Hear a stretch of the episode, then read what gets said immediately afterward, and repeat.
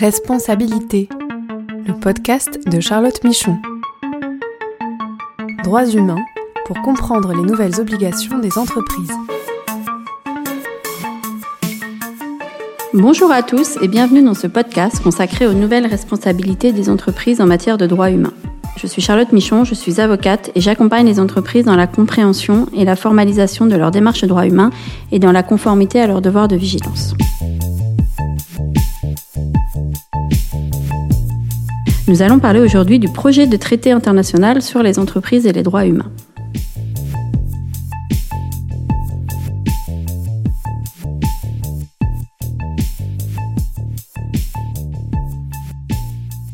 Alors nous avons beaucoup parlé dans ce podcast de la loi française sur le devoir de vigilance et les autres cadres nationaux comme la loi allemande ou la loi norvégienne.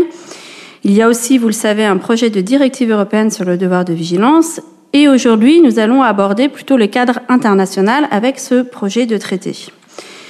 Alors, c'est pas tout à fait la même approche puisque les traités s'adressent aux États et les lois que j'ai mentionnées visent à créer une obligation juridique directe pour les entreprises.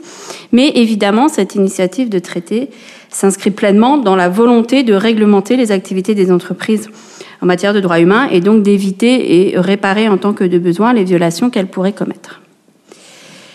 Donc pour parler de ce traité qui date donc euh, maintenant de 2014 euh, dans les instances de l'ONU, donc l'Organisation des Nations Unies, j'ai le plaisir d'accueillir Anaïs Schill, qui est conseillère juridique entreprise et droits de l'homme à la CNCDH, donc la Commission nationale consultative des droits de l'homme. Bonjour Anaïs. Bonjour Charlotte. Merci beaucoup d'avoir accepté euh, de venir euh, à ce podcast. Donc peut-être, euh, est-ce que tu peux commencer par présenter un peu euh, la CNCDH et son rôle par rapport à cette question de l'entreprise et droits humains?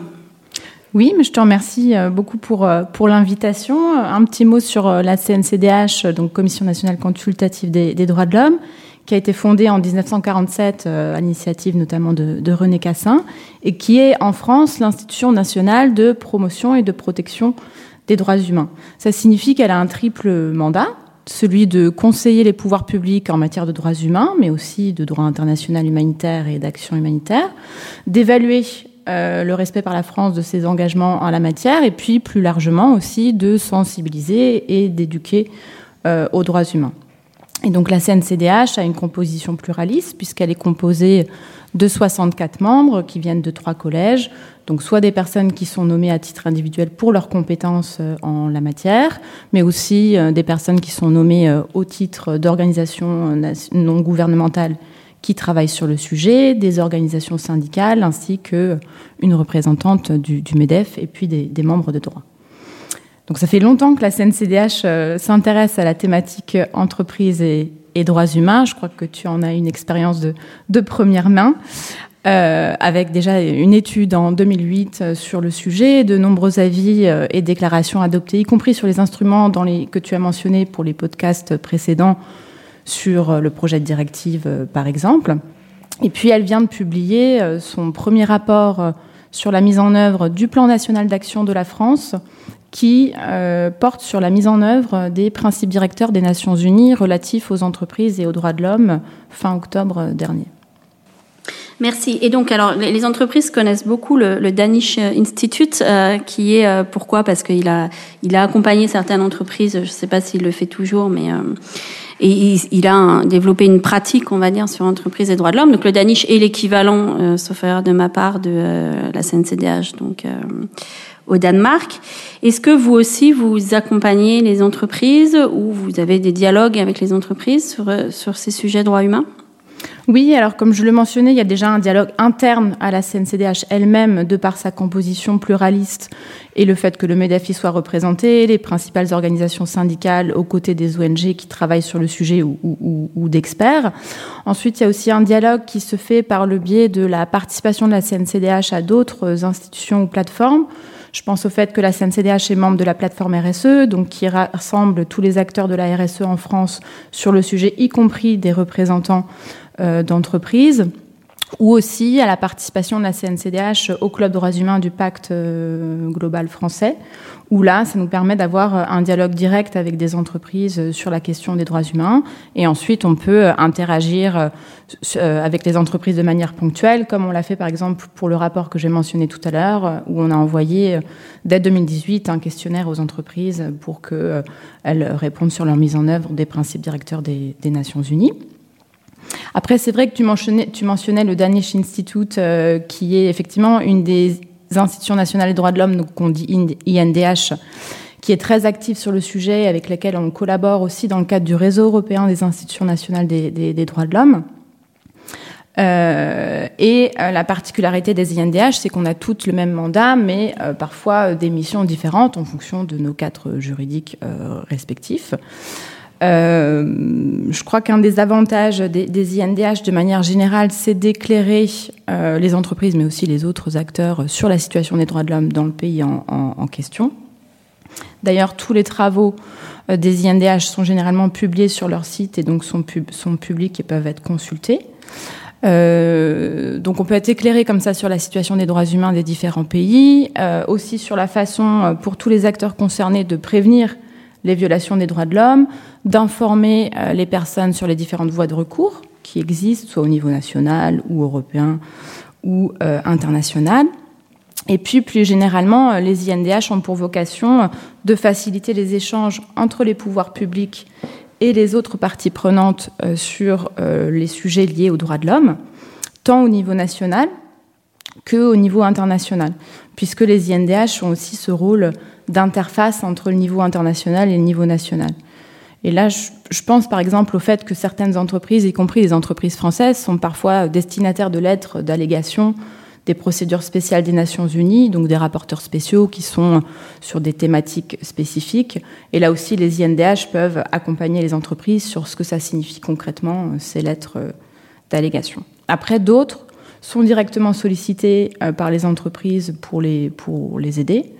Euh, je crois que ça a été le cas, par exemple, euh, au Danemark, sur une entreprise qui a sollicité l'INDH euh, pour savoir s'il y avait des biais discriminatoires dans l'algorithme qu'elle utilisait pour une, une application. Très précis, ou plus généralement s'autosaisir pour évaluer les politiques et les pratiques des entreprises en matière de, de droits humains.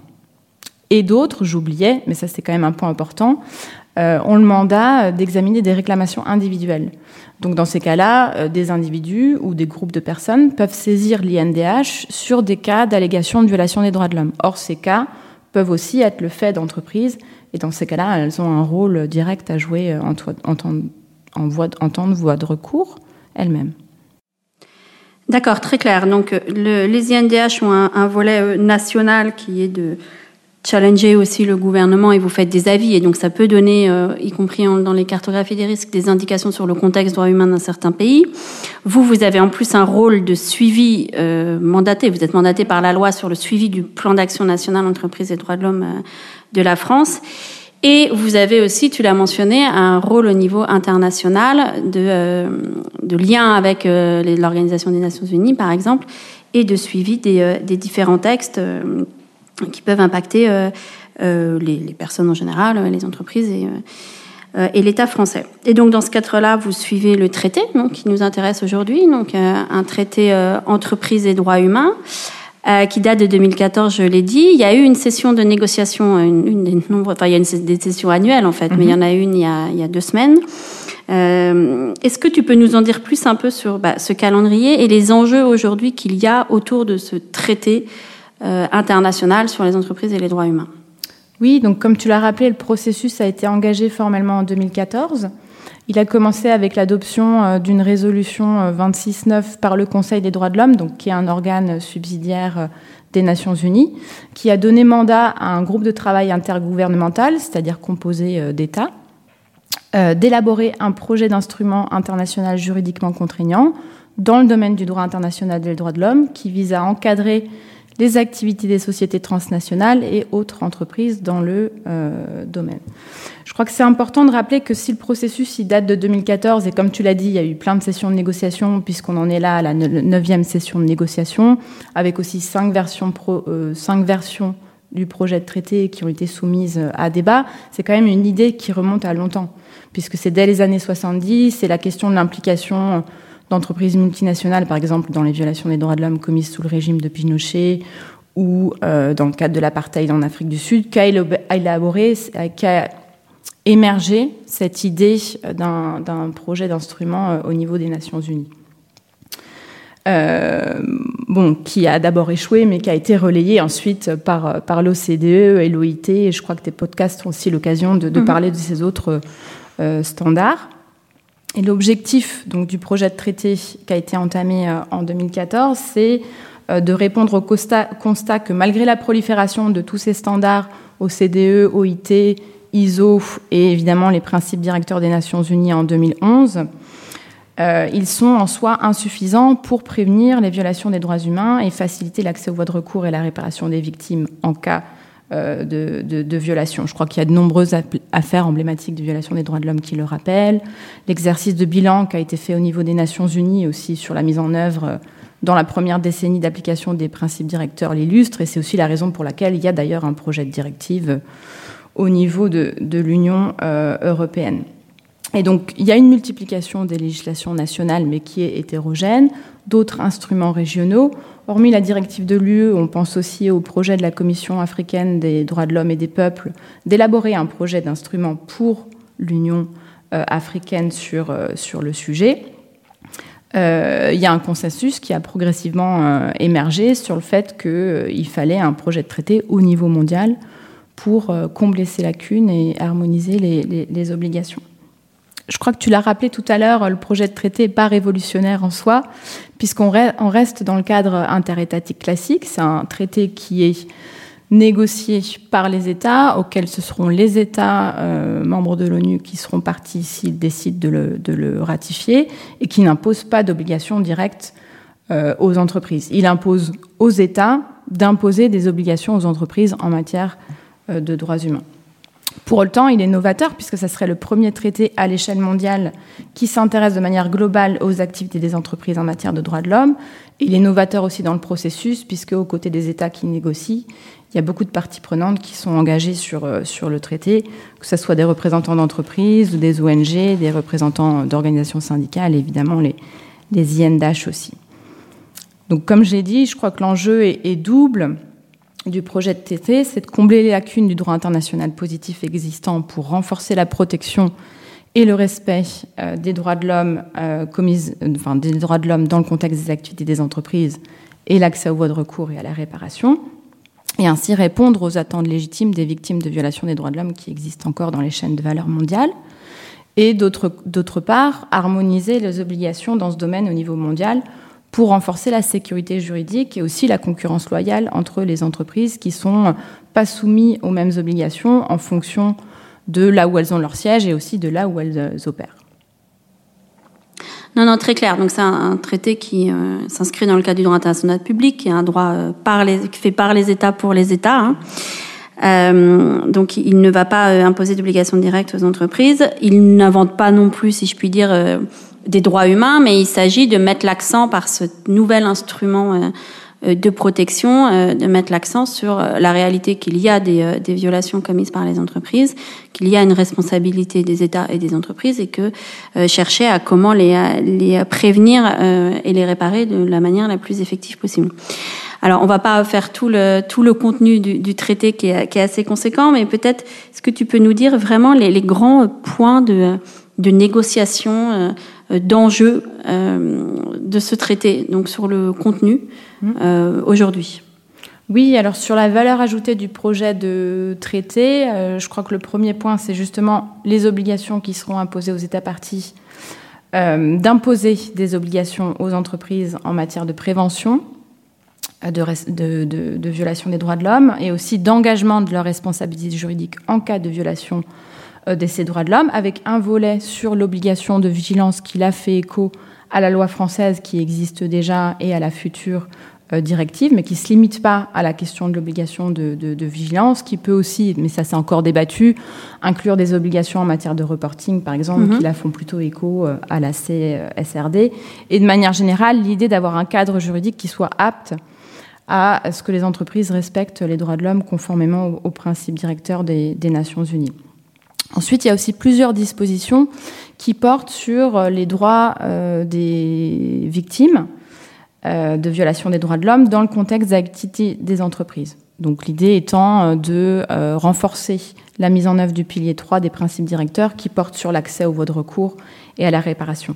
Et là, il y a vraiment des dispositions clés très intéressantes pour faciliter les voies de recours qui portent sur la compétence juridictionnelle, c'est-à-dire en fait les dispositions qui visent à attribuer des titres de compétence aux juridictions nationales des futurs États partis pour traiter de contentieux, en particulier des contentieux transnationaux, donc qui impliquent des éléments d'extranéité. De euh, par exemple, si les lieux, euh, si les faits, sont commis à l'étranger sur des victimes étrangères euh, qui ne sont pas sur le territoire national. Il y a d'autres dispositions qui portent aussi sur le droit applicable. Donc, quel droit, sur le, sur le fondement de quel droit est-ce que le juge va statuer pour déterminer s'il y a eu une violation et s'il y a lieu d'engager la responsabilité des entreprises, et puis d'autres dispositions qui visent à faciliter l'entraide judiciaire et la coopération internationale entre les États sur, sur le sujet.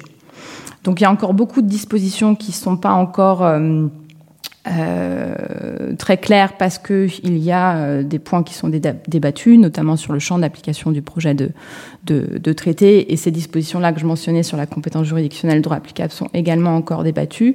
Mais le processus a vraiment avancé depuis 2014, puisqu'au départ, il était très controversé.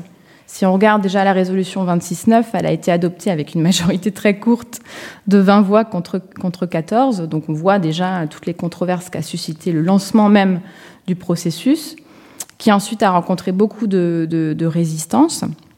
Mais aujourd'hui, il y a quand même une évolution certaine et un consensus qui a progressivement émergé euh, de l'idée d'abord de la nécessité même d'avoir mhm. un traité, c'est-à-dire un instrument contraignant à l'échelle mondiale pour régler ces questions, qui soit tout à fait complémentaire d'abord des instruments nationaux ou régionaux qui existent déjà dans, dans ce domaine-là, mais aussi des standards internationaux non contraignants euh, dans, dans, le domaine. Et il y a vraiment cette idée euh, de, de, de combler aussi, le, comme je le disais tout à l'heure, les lacunes du droit positif et euh, les constats qu'on fait de, manquements qui, qui persistent. Très clair. Donc on voit un changement de paradigme, même si le traité n'a pas encore abouti et peut-être que ça durera encore quelques temps, mais une acceptation du fait d'avoir un, un, traité euh, international sur cette question qui va aussi dans le sens des différentes obligations euh, de vigilance qui sont transposées en droit dont on parle, dont on parle aussi. Et alors peut-être en guise de conclusion, euh, puisque c'est un traité qui va concerner les États, pourquoi, d'après toi, les entreprises doivent, euh, doivent s'intéresser et suivre euh, les travaux autour de ce traité et le futur traité quand il arrivera? Je crois qu'il y a plein de raisons pour lesquelles les entreprises devraient s'intéresser à, ce, processus, qui d'ailleurs implique beaucoup plus d'États aujourd'hui que ça n'était le cas au départ. Et je crois que le changement a été particulièrement visible lors de la dernière session que tu as mentionnée fin octobre euh, à, Genève. De manière générale, euh, les enjeux juridiques, mais aussi euh, éthiques et stratégiques en termes de performance, de compétitivité, de résilience et d'image du respect des droits de l'homme par les entreprises sont largement reconnus à mon sens et je crois que ton podcast y, contribue largement. L'avantage du projet de traité, ça serait de favoriser une plus grande sécurité juridique face à la prolifération des standards qui existent et face à la prolifération d'obligations juridiques qui sont euh, créées. Euh, en particulier les entreprises françaises, avec la loi sur le devoir de vigilance, mais aussi toutes les autres réglementations qui existent, avec la loi climat et résilience par exemple, ou la loi euh, Pacte, et les entreprises européennes, avec toute la multitude d'instruments qui existe dans le domaine qui vise à encadrer les activités des, entreprises en matière de droits de l'homme ou euh, d'environnement. Je renvoie d'ailleurs sur ce point à l'annexe du rapport euh, de la CNCDH que j'ai mentionné tout à l'heure, dont l'objectif est justement un peu de montrer la diversité des cadres normatifs et institutionnels dans le domaine et d'essayer de montrer un peu quelles sont les différentes logiques, mais aussi les liens mm-hmm. entre les réglementations sur le devoir de vigilance, celles sur le reporting en matière de durabilité, celle qui vise à classifier les activités économiques en fonction de leur contribution au développement euh, durable. Donc une multitude d'obligations euh, qui existent en particulier pour les entreprises françaises et européennes qui ont donc intérêt à ce que ces obligations soient harmonisées au niveau mondial pour qu'elles soient également imposées à à leurs concurrents. Et donc ça favoriserait aussi une concurrence plus loyale, ce qu'on appelle le level playing field. Voilà. Et puis je crois que c'est aussi une opportunité pour les entreprises euh, de, saisir, euh, de saisir ce processus pour euh, renforcer les démarches RSE qu'elles ont déjà, donc les démarches en termes de responsabilité sociétale des entreprises, et aussi d'avoir une action plus effective en ce qui concerne leur contribution aux objectifs de développement durable, puisque l'agenda de 2030 pour le développement durable est mentionné aussi dans le préambule du projet de traité, et que les droits humains sont vraiment transversaux aux trois piliers du développement euh, durable. Donc les entreprises et les groupements patronaux, comme toutes les autres parties prenantes d'ailleurs, ont intérêt à se saisir euh, du sujet euh, et à s'investir activement dans le processus qui vise à élaborer ce projet de, traité en matière d'entreprise et de droits humains pour qu'on puisse construire ensemble, aux côtés des États qui négocient le, projet de, de, traité, une mondialisation qui soit réellement plus juste et plus durable. Très clair, merci beaucoup Anaïs. Donc nous, nous suivons le, traité aussi, hein, au même titre que les autres obligations. Euh, merci pour tout. Merci à toi Charlotte. Et donc c'est fini pour aujourd'hui. Nous nous retrouvons dans 15 jours pour un nouveau podcast.